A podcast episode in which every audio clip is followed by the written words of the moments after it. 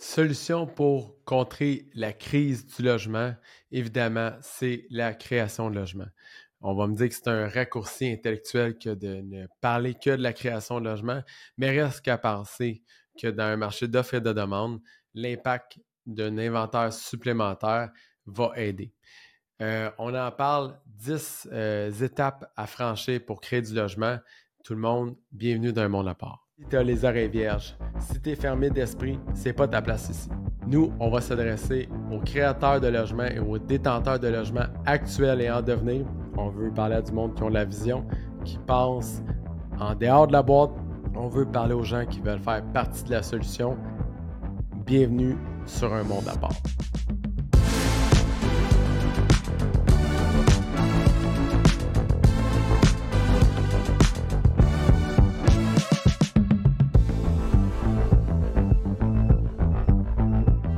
De logement. On est euh, dans le balado d'un monde à part où on va aborder le sujet euh, de la création de logement qui est sur les lèvres de toutes les gens. Évidemment, on a eu la chance de vous parler d'immobilier circulaire, la vision à travers ça, euh, quand on parle de détention, qu'on peut être par du privé, on parle du social, mais maintenant on parle de la création, la génération de valeur. tout d'abord, la première étape euh, je pense, qui est primordial d'aborder, c'est l'étape zéro. L'étape zéro, en fait, c'est, je pense, c'est la plus importante. On en parle régulièrement, mais j'en parle encore aujourd'hui. C'est celle de trouver son, profil, hein. trouver est-ce qu'on est à bonne place au bon moment. Déjà, en partant, si on a fait un travail sur soi-même, on est capable de dire oui ou non, on est dans le bon côté euh, de la force. Mais euh, encore faut-il connaître les, peut-être les, sous-jacents de ce, côté-là. Donc, quand on est dans la création de logement, on peut faire du développement, donc euh, du neuf, et on peut faire du redéveloppement, du remembrement ou de l'ajout de logement.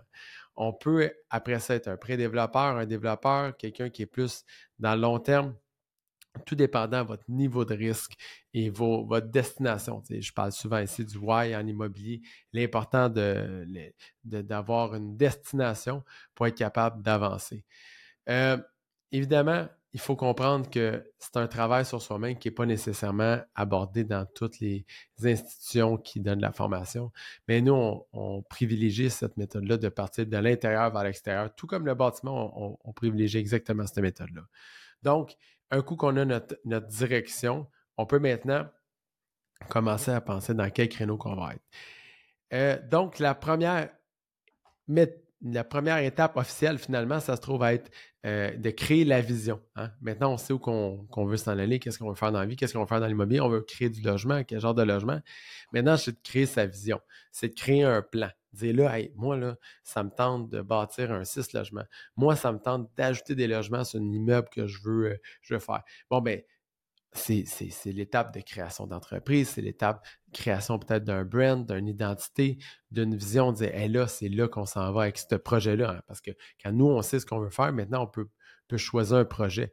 C'est là l'importance de créer une espèce de mood board de qu'est-ce que serait le projet idéal. Pour moi, c'est une étape qui est, qui est, quand même assez primordiale de créer la vision euh, du projet, de créer l'image de marque, de, créer la pensée de ce projet-là, de faire un plan aussi, de faire un roadmap, de dire étape 1, étape 2, étape 3, étape 4, étape 5, pour arriver à, à former le plan, évidemment. Là, aujourd'hui, on vous donne ça, mais la première vraie étape après de se connaître soi-même et d'avoir fait l'introspection, de dire où je veux aller dans l'immobilier, qu'est-ce que je veux faire, bien, la première vraie étape, c'est de dire dans quel projet, dans quel type de projet qui va m'animer, dans quel quartier que je dois choisir ça. Donc, un coup qu'on va réaliser qu'est-ce qu'on veut faire, on va pouvoir choisir la ville, le quartier, le type d'immeuble, le type de terrain qu'on veut avoir, le type de, défi qu'on est prêt à aborder. Euh, évidemment, je vous conseille de l'écrire. Je vous conseille de le mettre sur un plan, d'ouvrir un Excel. Nous, on travaille beaucoup avec Google euh, Souk, la, suite Google qui, a plein de, fonctionnalités super intéressantes en équipe. Puis moi, je, marque mes idées là-dedans. Je commence par là pour être capable de, prendre un spreadsheet puis dire des chiffres, des mots, des, des couleurs, des trucs, pour être capable d'imager ce que j'ai dans ma tête. Fait la première vraie étape, c'est d'établir et de, mettre sur papier un plan. Ça peut être juste une feuille. Je pense que c'est d'accoucher de quelque chose. ah, puis quand on leur lit la main, ça fait encore du sens, ce plan-là. Première vraie étape, c'est vraiment celle-là parce que c'est elle qui va, je vous dirais, idéaliser quelque chose. J'aimerais ça que ça coûte à peu près, c'est un projet ballpark de 1 à 3 millions dans tel secteur, avec tel type de partner, avec tel type de délai, tel type de financement. Puis ce qu'on fait à ce moment-là, c'est qu'on vient jeter dans l'univers un peu cette espèce de, de, volonté-là. Puis d'ailleurs, ce qui est intéressant là-dedans, c'est qu'en faisant cette étape-là, on est capable d'attirer vers nous nécessairement des opportunités. Là, vous allez me dire, ben là, ça ne se fait pas attirer vers nous dans l'étape numéro un des opportunités. Mais en fait, c'est n'est pas les opportunités qu'on attire, c'est nous autres qui ouvrent nos ailleurs. J'entendais un jour quelqu'un dire, si on part le matin en se disant, aujourd'hui, je vais remarquer toutes les autos bleues, ben next thing you know, dans ta journée, tu vas remarquer tout plein d'autos bleues que tu n'avais pas euh, imaginé voir. Parce que tu t'es mindé à ça, finalement. C'est ça, c'est ça la création du plan, la création de la vision. L'étape numéro un, c'est le type de projet, c'est de voir là-dedans puis d'être ouvert à ça. Donc, l'étape numéro deux, c'est de dire bon, ben parfait, moi, je veux tel type de projet, tel type de partner quel genre de, structure j'ai besoin? C'est-tu une SPA, une société par action standard, avec des actions privilégiées que je vais donner éventuellement à un partenaire qui, lui, va, s'il est en pré-développement, va faire entre 20, 25, 30% de rendement? Est-ce que c'est un, un partenaire développeur qui, lui, va faire 15 à 25% de rendement? Est-ce que c'est j'ai-tu besoin d'un prêteur privé? Qu'est-ce que j'ai besoin? J'ai-tu quelqu'un qui veut partir avec du risque avec moi? Est-ce que j'ai des actions ordinaires que je veux donner? Parce que ça, on le sait, là, on est habitué au Québec de donner euh, euh, j'ai une charrette, tu as une tondeuse, on est ensemble, on fait des gazons. C'est pas nécessairement le même dans l'immobilier. Si quelqu'un amène de l'argent, il est rémunéré à la hauteur de son apport, du risque qu'il prend. C'est une question de risque. On va le voir dans d'autres, euh, dans d'autres, euh, dans d'autres euh, podcasts que je vais faire, mais c'est, là qu'on le fait. Donc, évidemment, on va choisir est-ce qu'on c'est une SPA, est-ce que c'est une société en commandite? Parce qu'on est dans des gros projets puis on veut, on veut fiscalement pas avoir de charges, on veut être capable de redistribuer facilement les, les gains, qu'on veut limiter les, risques pour nos, nos investisseurs. Est-ce que c'est un OBNL? Parce que peut-être qu'on a décidé de faire de l'immobilier euh, social finalement qui, est abordable ou non. Ils font emprunt d'une pérennité, mais on a décidé de faire ça. Donc, on crée tout de suite la machine dans laquelle vont être accueillis les immeubles. Euh, c'est là que c'est vraiment important aussi. Puis il y a une game à travers la structure corporative parce que c'est, toute l'image de marque qu'on va réfléchir, la vision, le nom, l'image, toute la guide, puis d'avoir expliqué. Puis moi, je, conseille aux gens, de quand vous créez une entreprise, un projet de même, de monter un deck, d'une petite image, de dire écoute, ce projet-là, ça va s'appeler, ça s'appelle le, le Augustin, ça s'appelle. Puis de s'imprégner d'une identité. Parce que Premièrement, c'est plate en salle. on voit les compagnies numéro 94, 92, 54, 32 et Québec Pas super porteur, on s'entend. Alors, euh, la vision qui a été créée en amont va servir à identifier euh, ce projet-là, de venir mettre en, peut-être pas en, perspective concrète, mais du moins de jeter les bases, de Ah oui, c'est même, ça va s'appeler. On va être capable de le, de le brander comme ça. Puis ça, je trouve que c'est relativement très important. C'est une étape très importante dans les, dans les, dans les étapes parce que ça nous permet de venir mettre en, relation le futur partenaire puis l'idée du projet avec une image. Fait que moi, je, je, prends beaucoup ça. Donc, euh, au niveau de l'étape 2, l'important, selon moi, c'est de choisir le bon véhicule pour euh, amener notre pensée, notre vision plus loin. Euh, puis c'est de la choisir à travers les, les, professionnels qui vont vous avoir conseillé. Je vous conseille fortement d'aller voir des, spécialistes. Nous-mêmes, on donne la, la, formation, évidemment, mais on donne aussi la consultation à travers ça, des fois, parce qu'on veut prendre des décisions. Mais quelle décision qu'on doit prendre? Des fois, c'est. Des fois, c'est pas super clair, puis on prend une décision X. Des fois, c'est plus clair, puis on, en prend un autre. Euh, je pense que c'est à travers en consultant des gens, des gens qui ont déjà fait, qu'on réussit à avoir une idée de qu'est-ce qu'on a besoin. Alors, un coup qu'on a créé, ou on a choisi plutôt le modèle corporatif dans lequel on allait aller, je pense que la, prochaine étape, c'est de créer un, une espèce de, plan de partenariat. Nous, on veut, on se rappelle, euh, on a créé notre vision, on va aller dans tel secteur. Donc, on va essayer de trouver des partenaires qui recherchent et qui ont les mêmes valeurs que nous euh, et qui ont aussi les moyens de leurs ambitions. Parce que si on définit qu'on a besoin d'un million de dollars, on doit être capable de véhiculer une image, d'être crédible à cette hauteur-là et de rechercher ce genre de, de, partenaires-là, des, partenaires d'un million de dollars. Mais c'est juste avec l'image qu'on va être capable de le faire. Donc, la structure de partenariat va beaucoup être un, vecteur de, d'opportunisme parce que c'est à partir de là, quand on a structuré ça, qu'on, est capable de rentrer des gens et les greffer à notre projet euh, principal. Évidemment, c'est là qu'on va monter un pro format identifié à notre brand, qu'on va commencer à voir avec nos partenaires primaires. Est-ce qu'on peut lever des capitaux? Hein? On le voit dans notre cours de levée de capitaux. Euh, c'est un investisseur qualifié? la personne est-tu actuellement liquide pour faire ce type de transaction-là? Est-ce que la personne veut embarquer dans un projet euh, structurant? Qu'est-ce que c'est? Mais en amont, je vous conseille de créer des pro formats de, préalablement, quand on, regarde pour trouver un partenaire qu'on veut exciter, c'est de dire écoute, je regarde tel genre de projet. Je me demandais, toi, dans ces métriques-là, est-ce que c'est quelque chose qui peut t'intéresser? Es-tu liquide pour ça? Beaucoup de gens proposent d'aller voir les investisseurs après d'avoir trouvé le deal. Moi, je pense que les investisseurs, c'est des gens qui doivent être travaillés en amont. Pas pas arriver dix minutes avant et dire j'ai besoin d'argent, je te présente un projet. C'est d'avoir fait le chemin nécessaire en, partenaire financier qui n'est pas l'investisseur, qui est différent, dire écoute, moi, j'embarque avec toi. Ou si c'est un investisseur, ben dire il faut quand même les travailler en amont, même si c'est des actions privilégiées, on ne veut pas arriver euh, minuit puis de travailler le gars. Donc, ça, c'est un travail qui va être à faire et qui va être à structurer parce que souvent, je vois des investisseurs tomber sur le marché euh, pour trouver des deals, mais qu'il a ça n'a pas été fait, le travail n'a pas été complété de finalement d'être capable d'avoir un partenaire à travers ça. Donc, moi, je conseille beaucoup d'aller faire euh, la relevée des matériaux euh, nécessaires, les matériaux étant les, capacités des, des, investisseurs embarqués dans votre projet, de faire un recensement qui est prêt, qui peut embarquer, qui est disponible pour ça?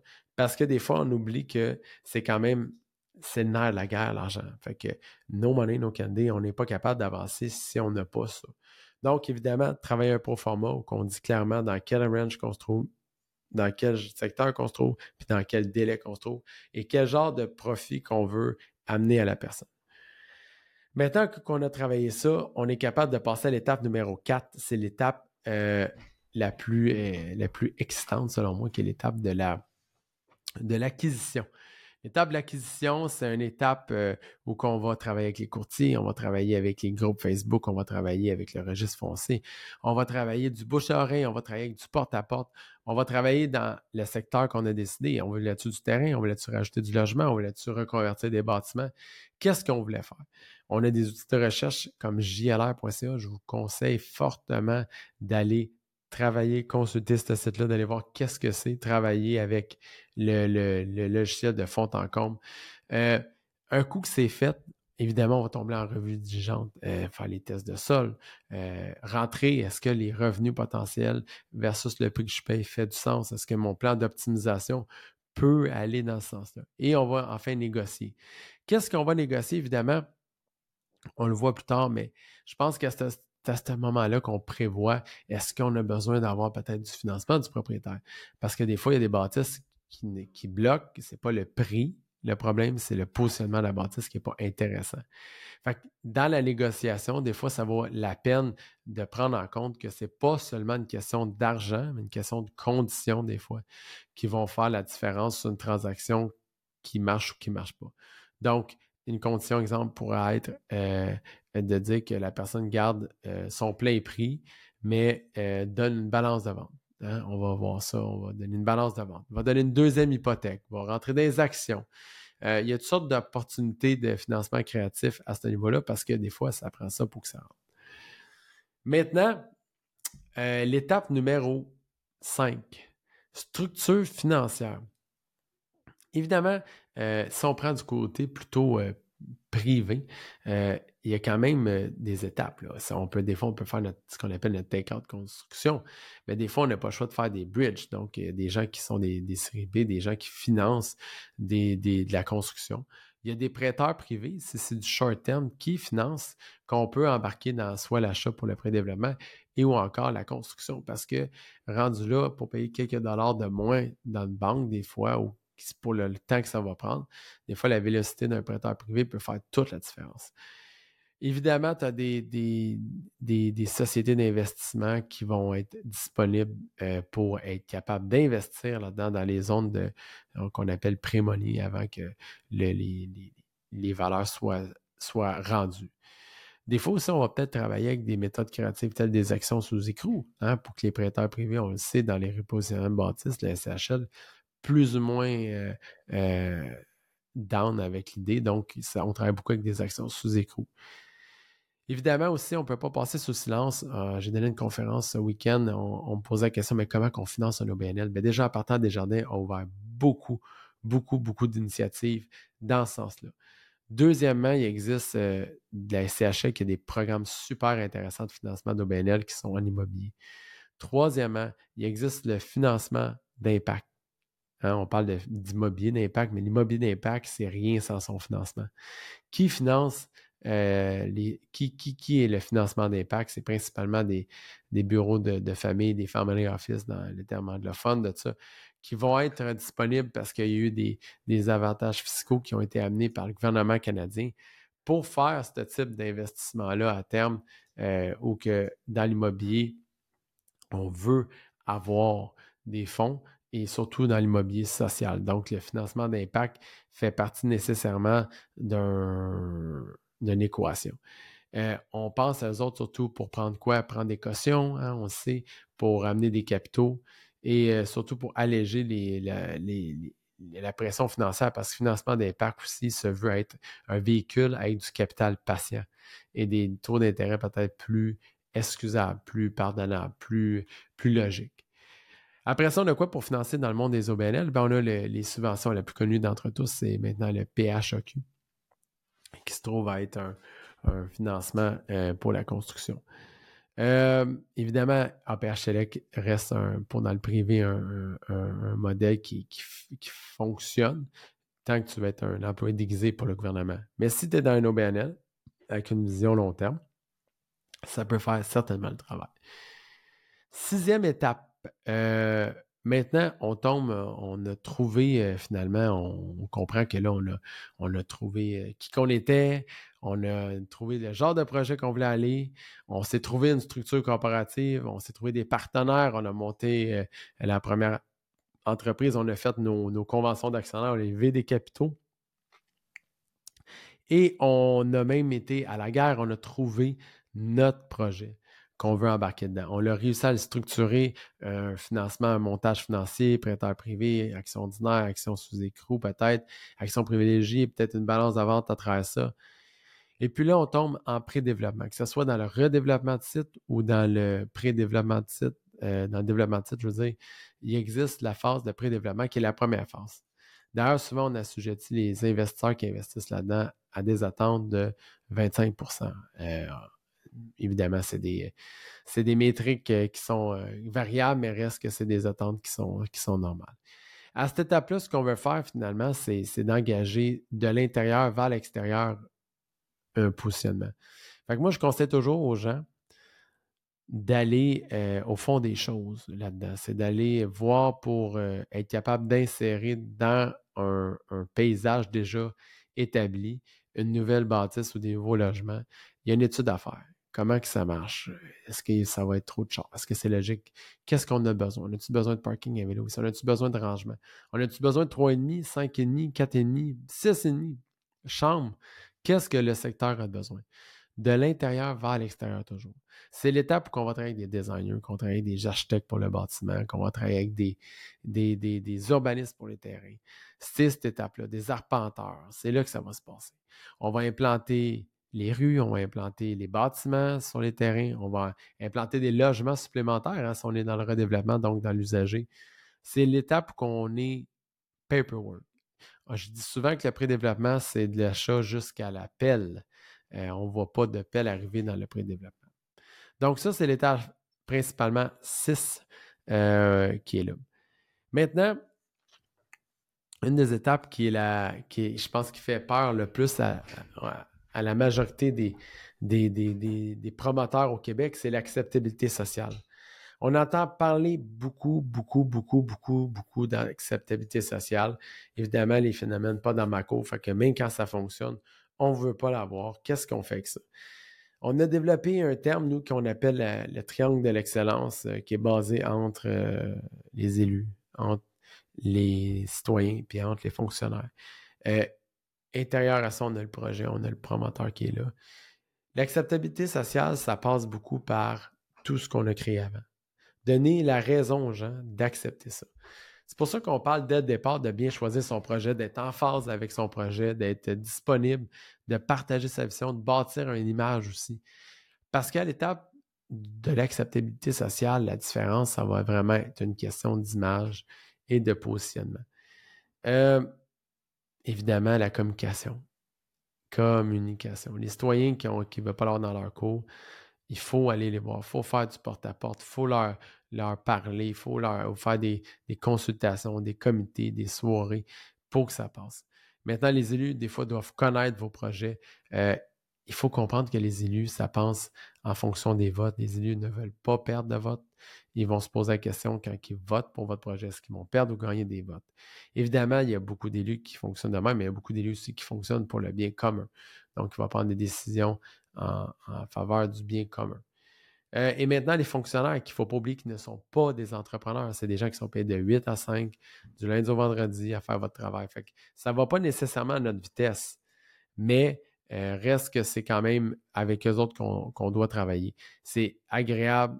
Parfois, des fois, c'est désagréable. Tout comme dans la vie d'un entrepreneur, on a des gens qu'on aime et des gens qu'on aime moins.